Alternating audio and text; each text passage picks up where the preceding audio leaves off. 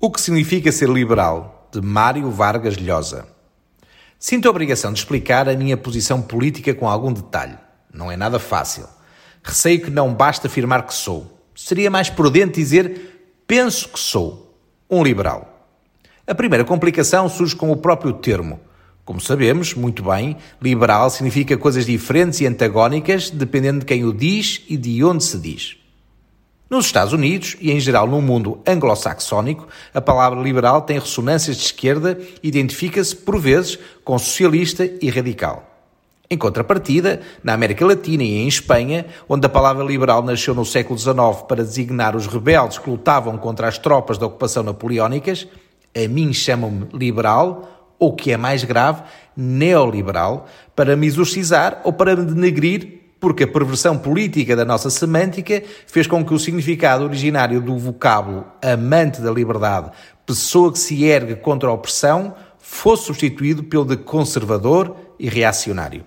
Ou seja, algo que na boca de um progressista significa ser cúmplice de toda a exploração e injustiças de que os pobres do mundo são vítimas.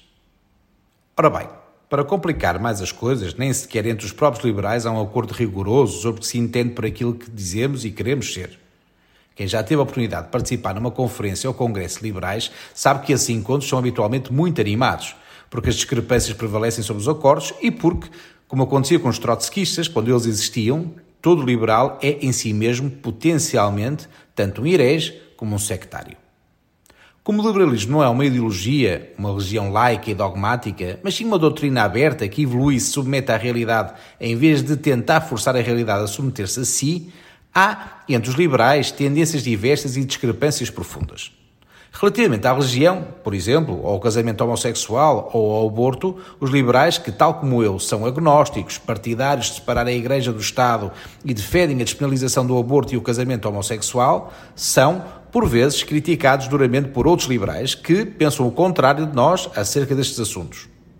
Estas discrepâncias são saudáveis e benéficas, porque não violentam os pressupostos básicos do liberalismo, que são a democracia política, a economia de mercado e a defesa do indivíduo face ao Estado. Há liberais, por exemplo, que acreditam que a economia é o âmbito onde se resolvem todos os problemas e que o mercado livre é a panaceia que soluciona tudo desde a pobreza até ao desemprego, à marginalidade e à exclusão social.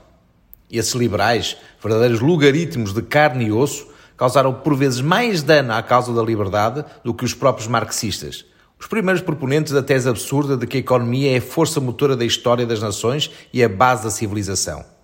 Mas isso não é verdade. O que diferencia a civilização da barbárie são as ideias, a cultura, não a economia. A economia por si só, sem o apoio das ideias e da cultura, pode produzir ótimos resultados no papel, mas não dá sentido à vida das pessoas. Não oferece aos indivíduos razões para resistirem à adversidade e permanecerem unidos em compaixão. Nem lhes permite que vivam num ambiente premiado pela humanidade.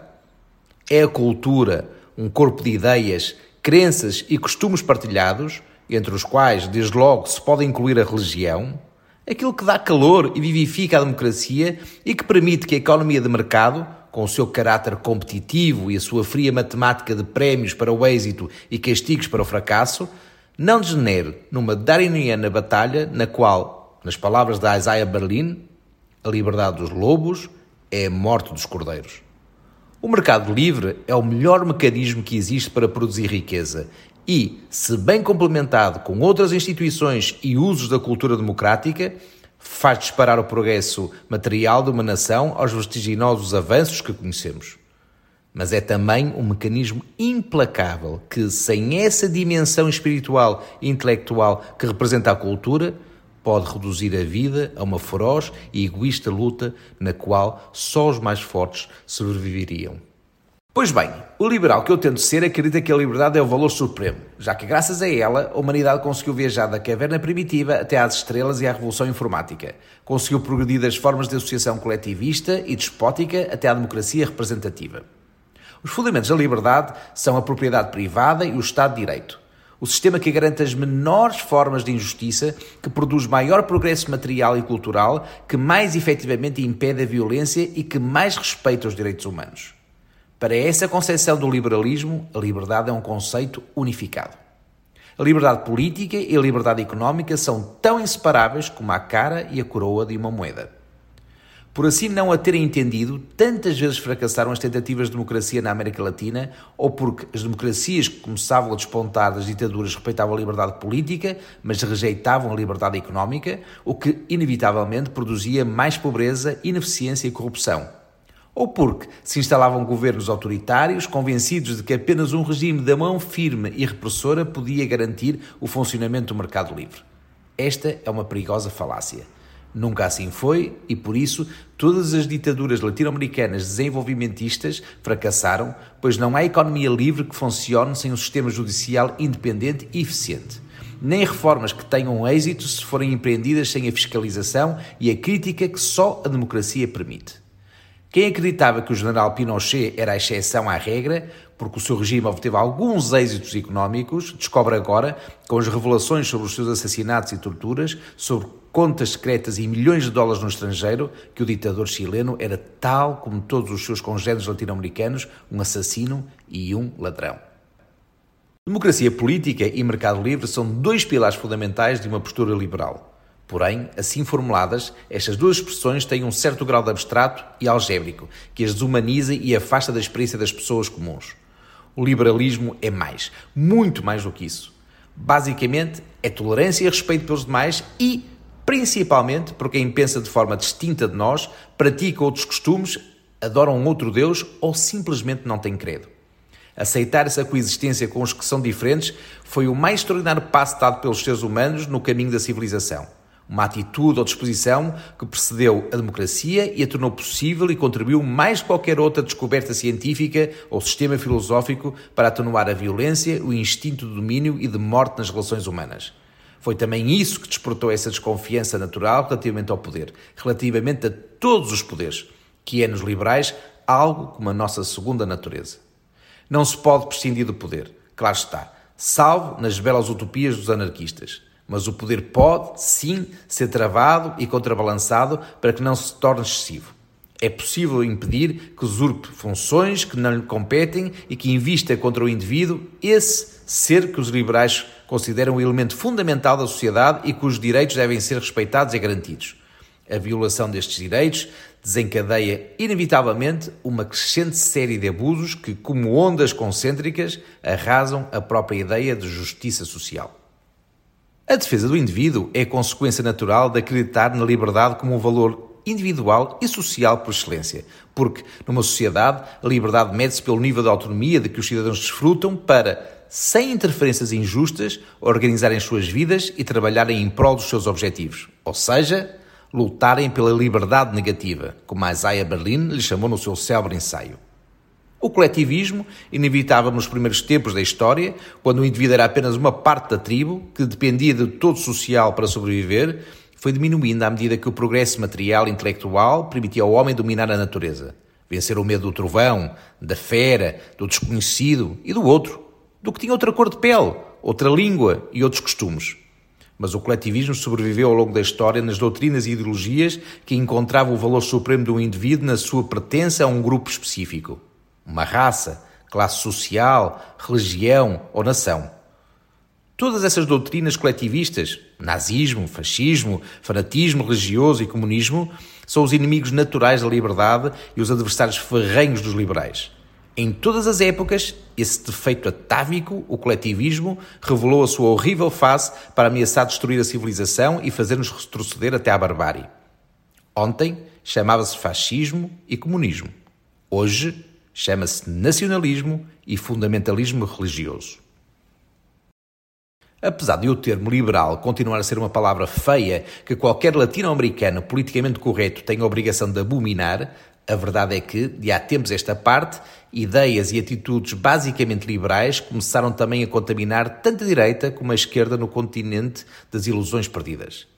São sinais positivos de uma certa modernização da esquerda que, sem o reconhecer, vai admitindo que o caminho do progresso económico e da justiça social passa pela democracia e pelo mercado, como os liberais sempre o defenderam, pregando no deserto durante tanto tempo. Se de facto a esquerda latino-americana começa a levar a cabo na prática uma política liberal, ainda que a disfarce com uma retórica que a nega, em boa hora o faz, É um passo em frente e significa que há esperança de que a América Latina se livre finalmente do lastro do subdesenvolvimento e das ditaduras. É um progresso, como é a aparição de uma direita civilizada que já não pensa que a solução dos problemas está em bater à porta dos quartéis, mas sim em aceitar o sufrágio, as instituições democráticas e fazer com que estas funcionem.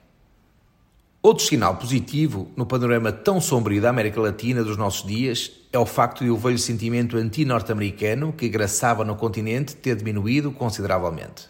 O liberal que aqui vos fala viu-se, não raras vezes, nos últimos anos envolto em polémicas, defendendo uma imagem real dos Estados Unidos que a paixão e os preconceitos políticos deformam, por vezes até à caricatura. O problema que quem tenta combater estes estereótipos enfrenta é que nenhum país produz tanto material artístico e intelectual anti-norte-americano como os próprios Estados Unidos. O país natal, não esqueçamos de Michael Moore, Oliver Stone e Noam Chomsky, a ponto de que, por vezes, uma pessoa se pergunte se o anti-norte-americanismo não será um desses astutos produtos de exportação, manufaturados pela CIA, de que o imperialismo se vale para manipular ideologicamente as multidões do terceiro mundo. Antes, o anti-americanismo era popular, sobretudo na América Latina, mas agora verifica-se mais em alguns países europeus, sobretudo naqueles que se aferram a um passado que desapareceu e que resistem a aceitar a globalização e a interdependência das nações num mundo no qual as fronteiras, outrora sólidas e inexpugnáveis, se vão tornando porosas e desvanecendo pouco a pouco. Obviamente, nem tudo o que ocorre nos Estados Unidos me agrada, nem de perto nem de longe.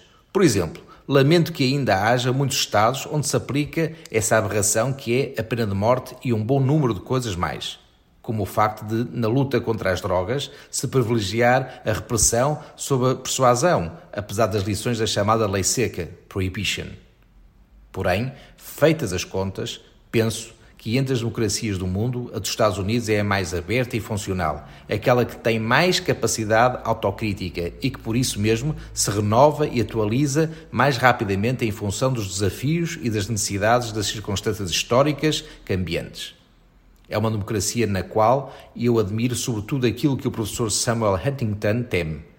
Essa formidável mistura de raças, culturas, tradições, costumes que aqui conseguem conviver sem se exterminarem mutuamente, graças a essa igualdade perante a lei e à flexibilidade do sistema para encontrar espaço no seu seio para a diversidade, com o dominador comum do respeito pela lei e pelos outros. Isto é algo que eu próprio posso testemunhar quase na primeira pessoa. Os meus pais quando já não eram jovens, foram dois desses milhões de latino-americanos que, procurando as oportunidades que não lhes eram oferecidas pelo seu país, emigraram para os Estados Unidos. Durante cerca de 25 anos viveram em Los Angeles, ganhando a vida com o seu suor, algo que nunca tinham tido de fazer no Peru.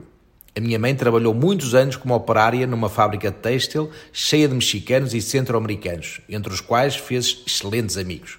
Quando meu pai faleceu, pensei que ela voltaria para o Peru, tal como eu lhe havia pedido. Mas ela decidiu ficar, vivendo sozinha e tendo até chegado a pedir e a obter a nacionalidade norte-americana, algo que o meu pai nunca quis fazer. Mais tarde, quando já os achaques da velhice a fizeram voltar à sua terra natal, recordou sempre com orgulho e gratidão os Estados Unidos, a sua segunda pátria. Para ela, nunca houve incompatibilidade alguma, nem o menor conflito de lealdades entre sentir-se peruana e norte-americana. Talvez esta recordação seja algo mais do que uma evocação filial. Talvez possamos ver neste exemplo uma antevisão do futuro. Sonhamos, como tendem a fazer os romancistas, com um mundo livre de fanáticos, terroristas e ditadores. Um mundo de culturas, raças, credos e tradições diferentes, coexistindo em paz graças à cultura da liberdade, no qual as fronteiras se tenham tornado pontes, que os homens e as mulheres podem atravessar uma e outra vez em função dos seus desejos e sem outro obstáculo que não a sua soberana e livre vontade. Então, quase não será necessário falar de liberdade, porque esta será o ar que respiramos e porque todos seremos verdadeiramente livres. O ideal de Ludwig von Mises, de uma cultura universal baseada no respeito pela lei e pelos direitos humanos, ter-se-á tornado realidade.